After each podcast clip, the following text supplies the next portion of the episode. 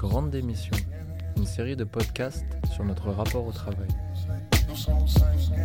Avec Julien Bayou, député Europe Écologie Les Verts.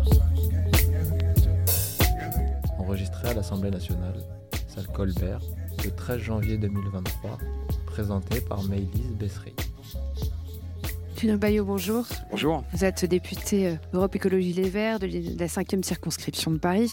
Euh, on a évoqué beaucoup de choses sur cette histoire de, grande démission, mais peut-être certains points sur lesquels on pourrait revenir, c'est cette question finalement de volonté d'un progrès social, si on revient à une question euh, euh, globale. Est-ce que derrière cette idée d'évolution du travail, est-ce que c'est aussi parce qu'on s'identifie moins à son travail ou que le travail n'est plus le seul élément d'identification? Quand on a discuté pour préparer cet entretien, vous me disiez que vous, par exemple, en tant qu'écologiste, D'autres questions se posent autour du travail, euh, la question euh, de la mobilité, euh, la question de ce que l'on va produire, ce que l'on va consommer, ce que ça va générer.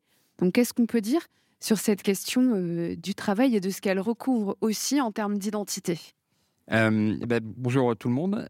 moi, je viens avec beaucoup de questions en fait. donc il y a un point d'interrogation et c'est aussi justement pour que, à l'issue peut-être de, ce colloque et des actes, on puisse déboucher sur, soyons fous, du concret. Euh, et des modifications législatives euh, à long terme, moyen terme et, évidemment à court terme. Pour dire d'où je parle, euh, je parle évidemment en tant qu'écologiste. J'ai travaillé dans l'ESS, j'ai été employeur, j'ai créé Mascop, j'ai pleuré pour la fermer, j'ai été chômeur, CDD, récemment profession libérale. et à titre personnel et en tant que politique, je, je vis vraiment de les, injonctions au travail euh, ou à la soi-disant valeur travail comme, euh, comme une gigantesque arnaque. Si je vais euh, au long cours, on a, on a parlé de, de, Smith. nous, c'est plutôt l'utopie de, Thomas More ou, ou, David Thoreau, le revenu universel. et puis derrière, là, évidemment, CFDT, PSU et écolo qui systématiquement dénonce le caractère très, très matérialiste de, le travail et, la fiction de l'émancipation par le travail. Non pas qu'on ne le souhaite pas, le travail euh, donne une place dans la société, permet évidemment à chacun, à chacune de, vivre euh, décemment quand il est correctement payé, et puis permet cette émancipation. Mais ça, c'est la promesse, et pour le coup, elle n'est pas tenue. Elle n'est pas tenue, et quand les écologistes alertent sur, il y a un changement de société, euh, plutôt que subir le travail, choisir son activité, quitte à euh, passer par le revenu universel pour avoir euh, un revenu d'existence qui permet de choisir ses activités ou de, ne pas travailler justement pour pouvoir prendre soin de ses proches ou multiplier les activités qui sont aujourd'hui non comptabilisées comme, comme salariés. Est-ce que c'est la question justement d'attacher des droits à la personne, puisqu'on a évoqué plutôt qu'à celle d'un statut? Est-ce que ça veut dire que Laurent Berger a évoqué l'idée d'une sorte de compte-temps dans lequel on pourrait piocher, euh, accumuler des points avec euh, l'idée d'une discontinuité dans les carrières, mais qui serait aussi un autre mode de vie dans lequel on se rendrait utile à certains moments de pause, en tout cas de pause dans l'emploi pur. Oui, moi je, pense qu'il faut, quand on a reconstruit notre protection sociale en, en 45, on n'imaginait pas autre chose que des carrières longues. c'est tout le débat d'ailleurs aujourd'hui qui me semble très, très dépassé sur les annuités, sur les cotisations et autres quand fait on a des carrières de plus en plus euh, hachées, euh, en particulier pour les femmes, euh, des statuts différents et des protections, des cotisations qui ne donnent pas la même protection. Et donc là, l'idée de passer, d'attacher les droits à la personne plutôt qu'au statut, me semble en fait le, côté le plus concret et pragmatique. C'est presque le, fait de reconnaître la société telle qu'elle est. Vous avez des, des, personnes qui peuvent être graphistes salariés et le lendemain vont être licenciés pour pouvoir être soi-disant en fait embauché euh, ou, pris en tant que prestataire, en tant que euh, auto-entrepreneur, c'est le même travail. C'est pas du tout la même rémunération et c'est encore moins la même protection. Donc le, fait d'attacher les droits à la personne permet de, corriger ces effets qui évidemment touchent euh, d'emblée les plus précaires et qui se... Laurent Berger disait très très justement, quand on parle des retraites, on parle du travail. Et quand on parle des revenus de la retraite, en fait, on parle de, du décalque des revenus ou, des faibles revenus ou de la précarité du travail. Vous Et moi, je, je, je, je ne peux que que m'interroger. Il disait, euh, Laurent Berger, que en gros, on travaille de 25 à 50 ans. On se réjouit en France d'être un, des pays les plus productifs, mais c'est parce qu'on a un faible taux d'emploi des juniors et un faible taux d'emploi des seniors. En fait, on resserre sur les 25-50 ans la productivité maximale. Hein. les entreprises écartent ou ne daignent pas payer l'apprentissage au sens large des juniors. Et dès que quelqu'un est moins efficace, il est écarté. Et bon courage pour retrouver du boulot à 55, 60, 62 et autres. et cette productivité, elle, elle génère voilà, les, euh, des troubles musculo-squelettiques. On a en 20 ans un passage euh, euh, des, salariés qui sont confrontés à devoir faire une tâche en une heure, des normes ou un rendu en une heure qui est passé de 5% à 25%. Donc maintenant, il y a un quart des salariés dans ce pays qui doivent rendre un moment dans, leur, dans leur journée de travail un rendu en une heure. on est en train de concentrer le travail salarié sur ces 25 ans, pour aller vite, 25-50 ans, et pendant ce temps-là, pendant ces 25 ans, vous avez euh, une grande partie de la population qui dit vivement la retraite pour pouvoir enfin faire les choses que j'aime. En vrai, c'est assez euh, idiot. Si on dit euh, premier tiers, vous apprenez, deuxième tiers, vous travaillez, troisième tiers, et évidemment, tout le monde n'a pas 25 ans de retraite en bonne santé. Hein. C'est tous les débats que je vous épargne. Euh, mais il faut attendre la retraite pour pouvoir apprendre la langue euh, que vous vouliez apprendre, pour pouvoir enfin voir vos petits-enfants, pour pouvoir voyager, pour pouvoir vous mettre à écrire, comme disait Laurent Berger. Euh, ce qui est un, travail, en soi. Voilà, ce qui est un travail aussi. et, donc, ça tient pas debout, en fait. Donc, si, si, on prend vraiment du recul, moi, je serais favorable à la retraite tout au long de la vie. Et ça veut dire prendre du temps pour soi tout le long euh, tout le long de, non pas sa carrière, mais tout le long de son existence. Il faut expliquer ce que vous voulez dire par là. Retraite tout au long de la vie, ça ne veut pas dire ne jamais travailler. Non, non, bien sûr. Je, je, trouve vraiment dysfonctionnel. Des congés sabbatiques parfois, une organisation possible à l'arrivée d'un enfant, par exemple. Voilà, oui, là, évidemment, c'était le, c'est un peu la, la, provoque, mais je trouve vraiment dysfonctionnel que euh, l'ensemble des personnes ici se disent vivement la retraite pour pouvoir m'investir dans une association, par exemple. Euh, alors qu'en fait, si on veut le faire maintenant, on devrait pouvoir le faire. C'est ça l'intérêt. Le, travail qui émancipe, euh, souvent on se libère de quoi? Émancipé de quoi?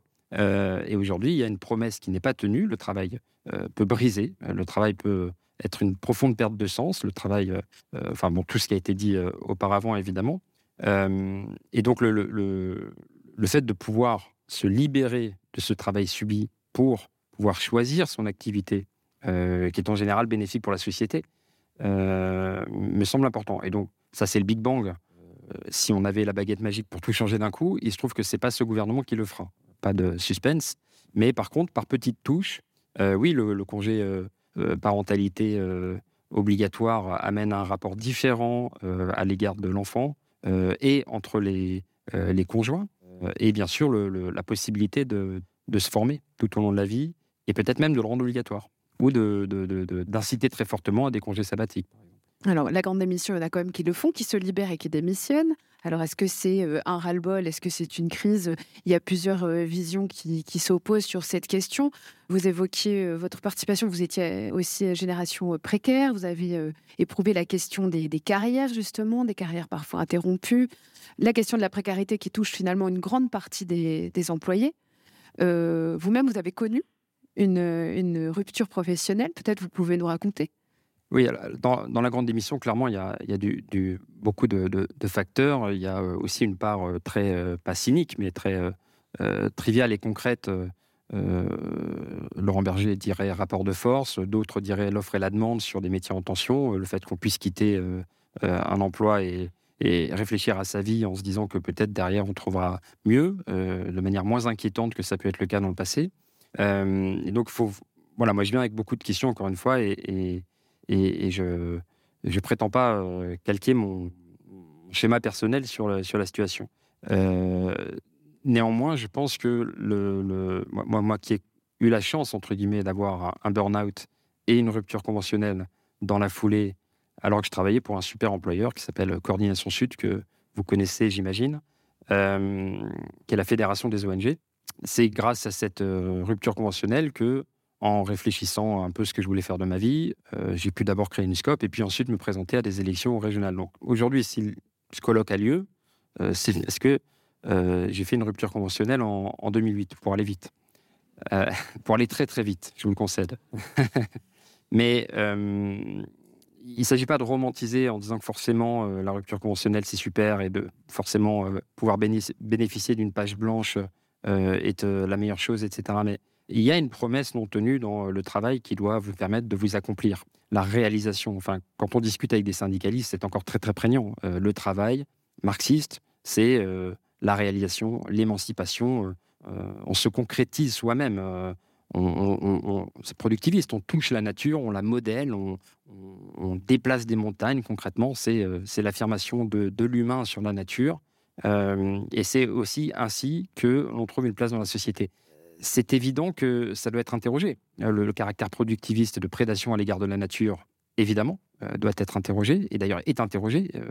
quand vous travaillez pour Total, les jeunes diplômés le disent, s'interrogent, interpellent.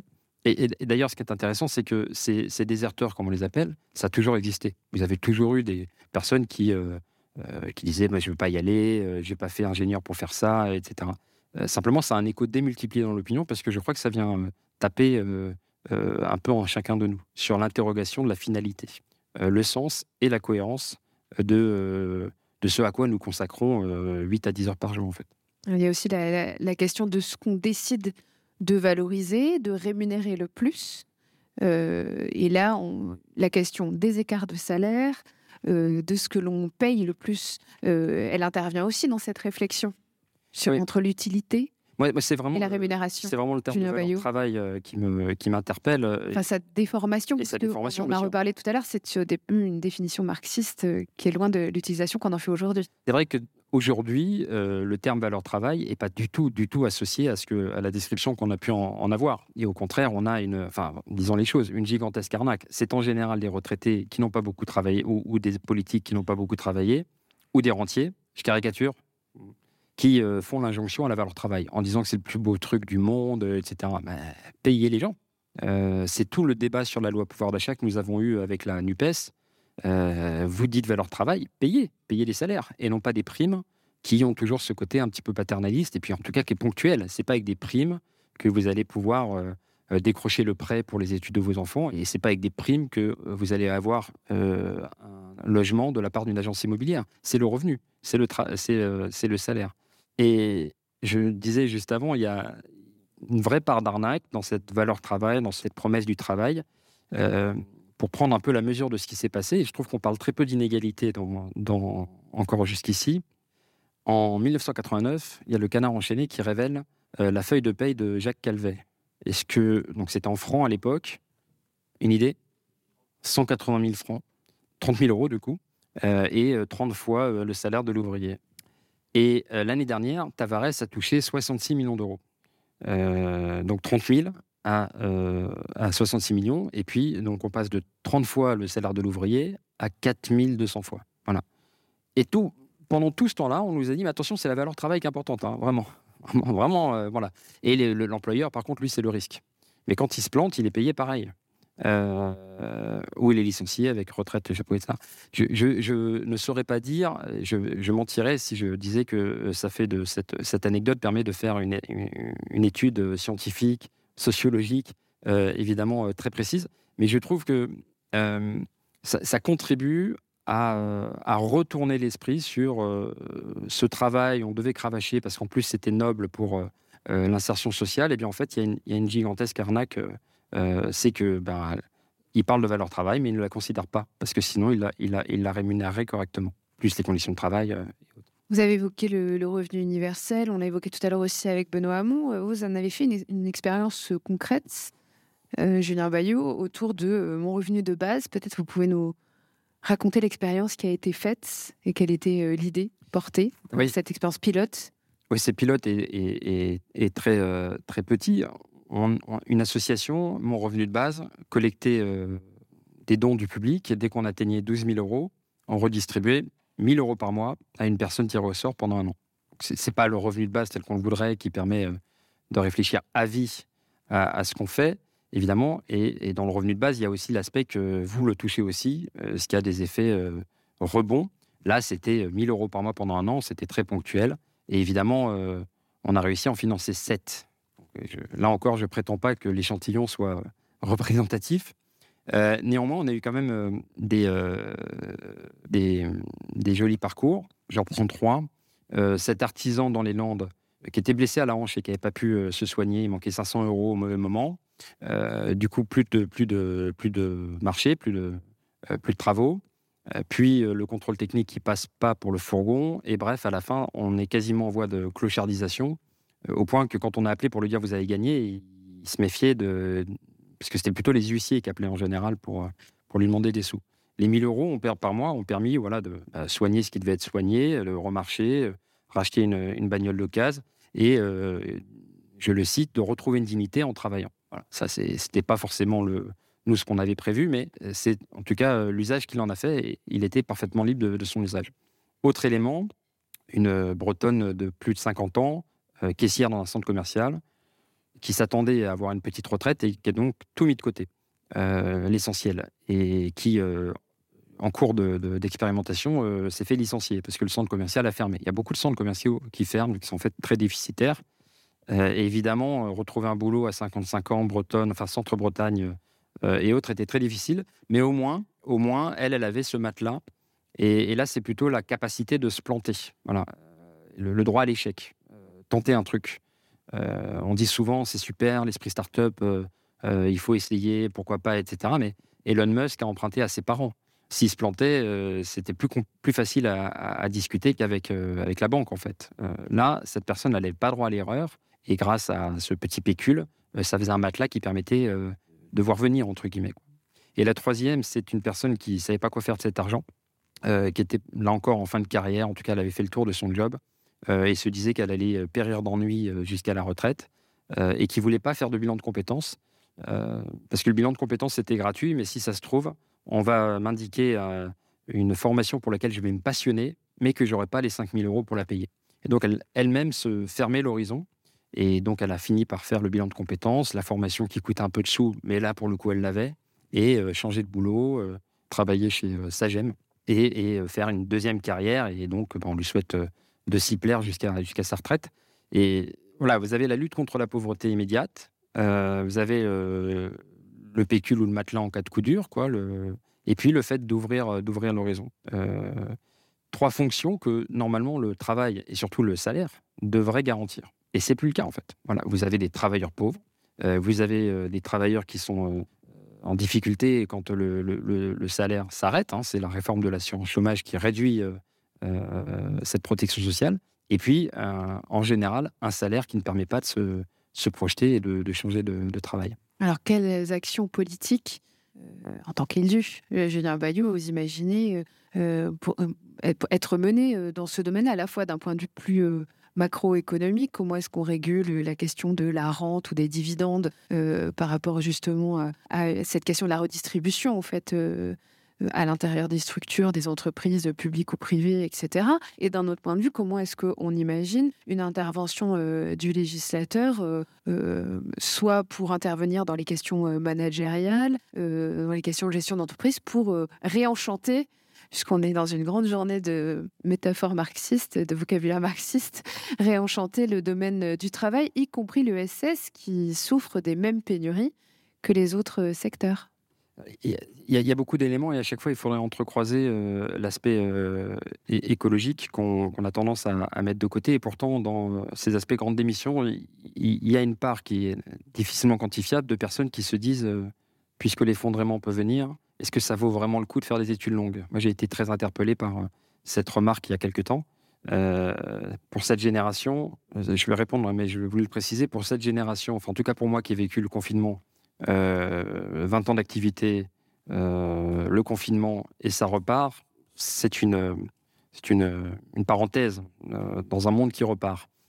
pour cette génération qui démarre avec, c'est tout à fait différent et euh, ce qui nous paraissait comme exceptionnel peut tout à fait devenir euh, régulier. En tout cas, peut être appréhendé parfaitement différemment. Et, cet étudiant a vraiment demandé euh, le plus pragmatiquement du monde.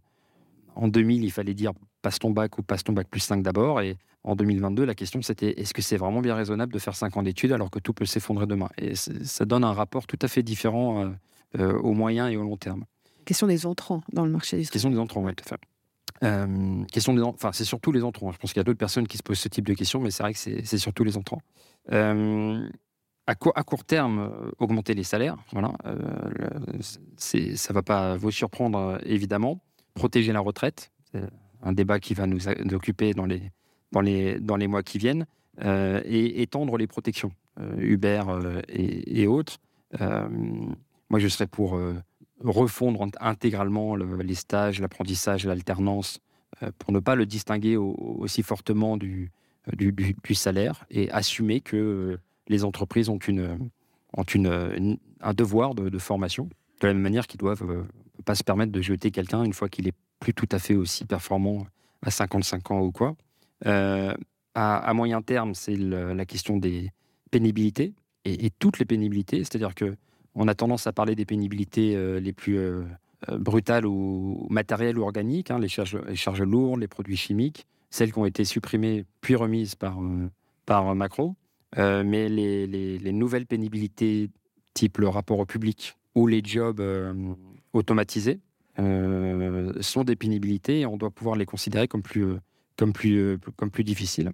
On a évoqué des pathologies professionnelles euh, non reconnues encore. Euh, on a parlé du burn-out, d'éventuelles pathologies de charge mentale. Le droit à la déconnexion, mais voilà, ou développer, euh, ou développer la reconnaissance de, ces maladies, de ces maladies professionnelles.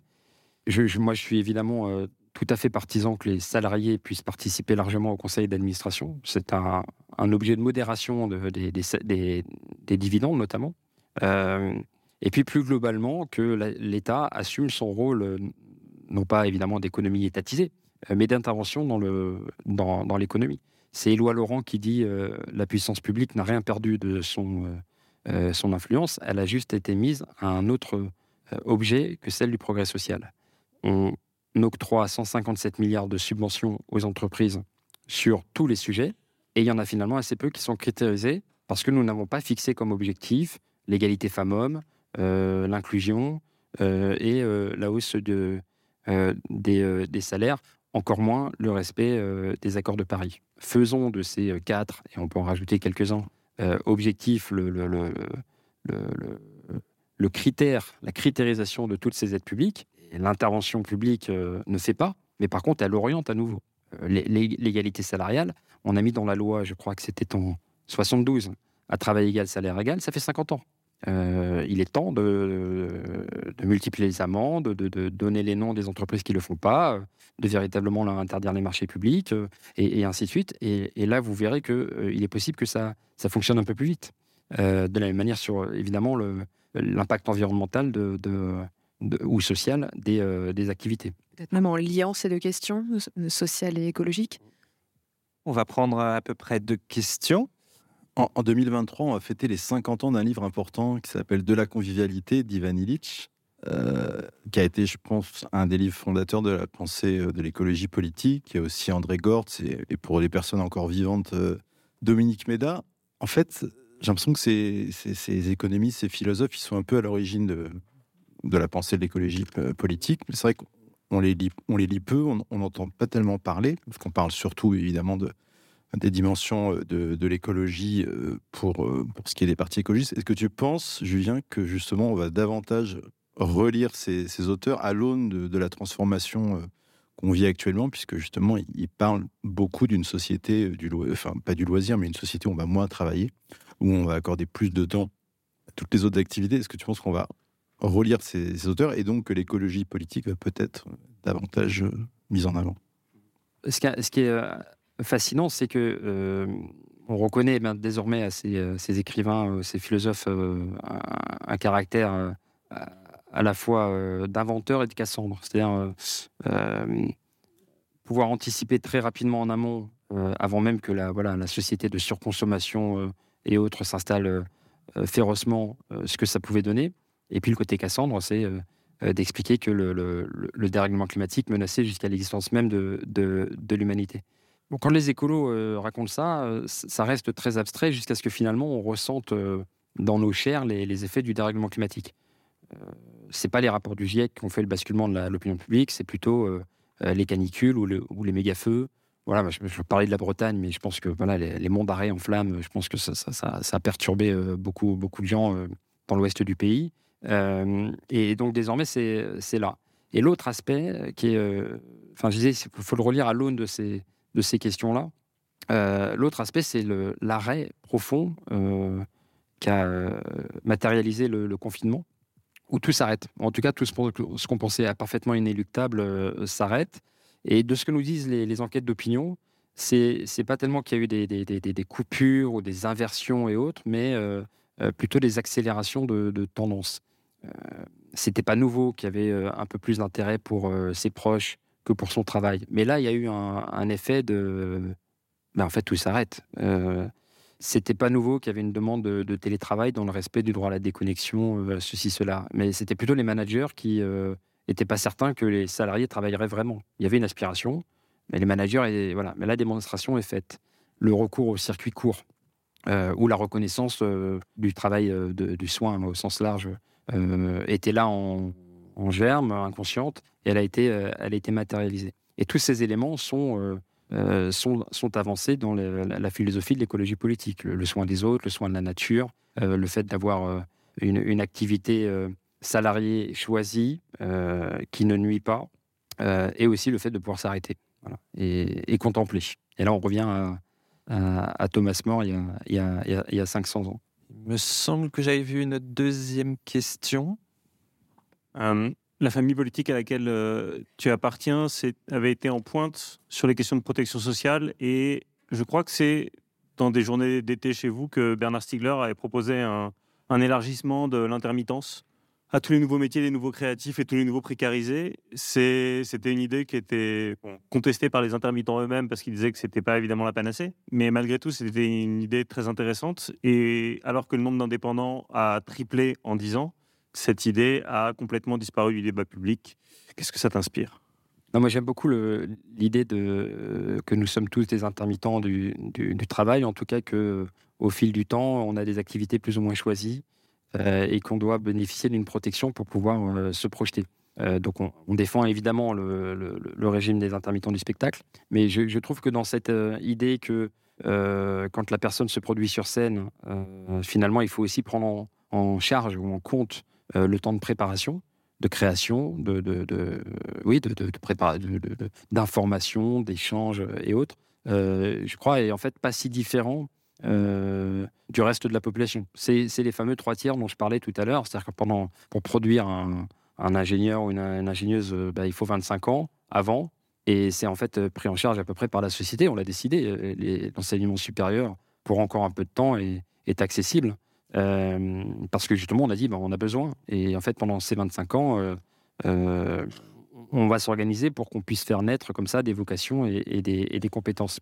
Et puis ensuite, on les, fait travailler pendant 25 ans et ensuite on leur dit bah, toi, tu auras la chance d'avoir une retraite en bonne santé plus longue que, celui de l'ouvrier qui, lui, euh, euh, risque de ne pas tenir longtemps après 62 ou 64 ans. Et, élargir le régime d'intermittent ou la retraite tout au long de la vie, en tout cas, pouvoir euh, réinterroger le fait de, de, travailler aussi densément sur une aussi courte période, me semble une, une, très bonne piste. A fortiori, si on rajoute l'interrogation sur, sur le sens et la cohérence on a beaucoup parlé du sens, un peu de la cohérence. Euh, sur la cohérence, c'est assez fascinant. Je ne saurais pas très bien comment l'expliquer, mais euh, de plus en plus d'entreprises se sont érigées en marque. C'était les, les, travaux de Naomi Klein, un logo, euh, et ont dépassé le strict cadre de la production d'entreprises. c'est Airbnb qui n'a pas d'hôtel, c'est Apple qui n'a pas d'usine, mais qui produisent une propriété intellectuelle, euh, euh, des revenus et des bénéfices, et, imprime euh, une, un état d'esprit presque. Voilà. Et donc, de fait, ils sont, ils sont vulnérables aux effets de réputation. Si vous n'êtes pas cohérent avec l'esprit que vous préconisez, le just do it, ou, ou si vous targuez d'être la meilleure entreprise, mais qu'en fait on révèle que vous, vous faites travailler des, enfants, alors votre cohérence est mise à mal et les salariés le, vivent encore plus mal. Euh, je, sais que c'est ce qui peut aussi euh, très fortement fragiliser ou, concerner euh, l'économie sociale et solidaire. Il n'y a pas de problème sur le sens, mais il peut y avoir des grosses interrogations sur la cohérence. Merci beaucoup. Merci à vous deux pour, merci, cet échange. Merci, M. Bayot. Merci, Maïlès. La grande démission une série de podcasts produite par Orientation Durable et Making Waves.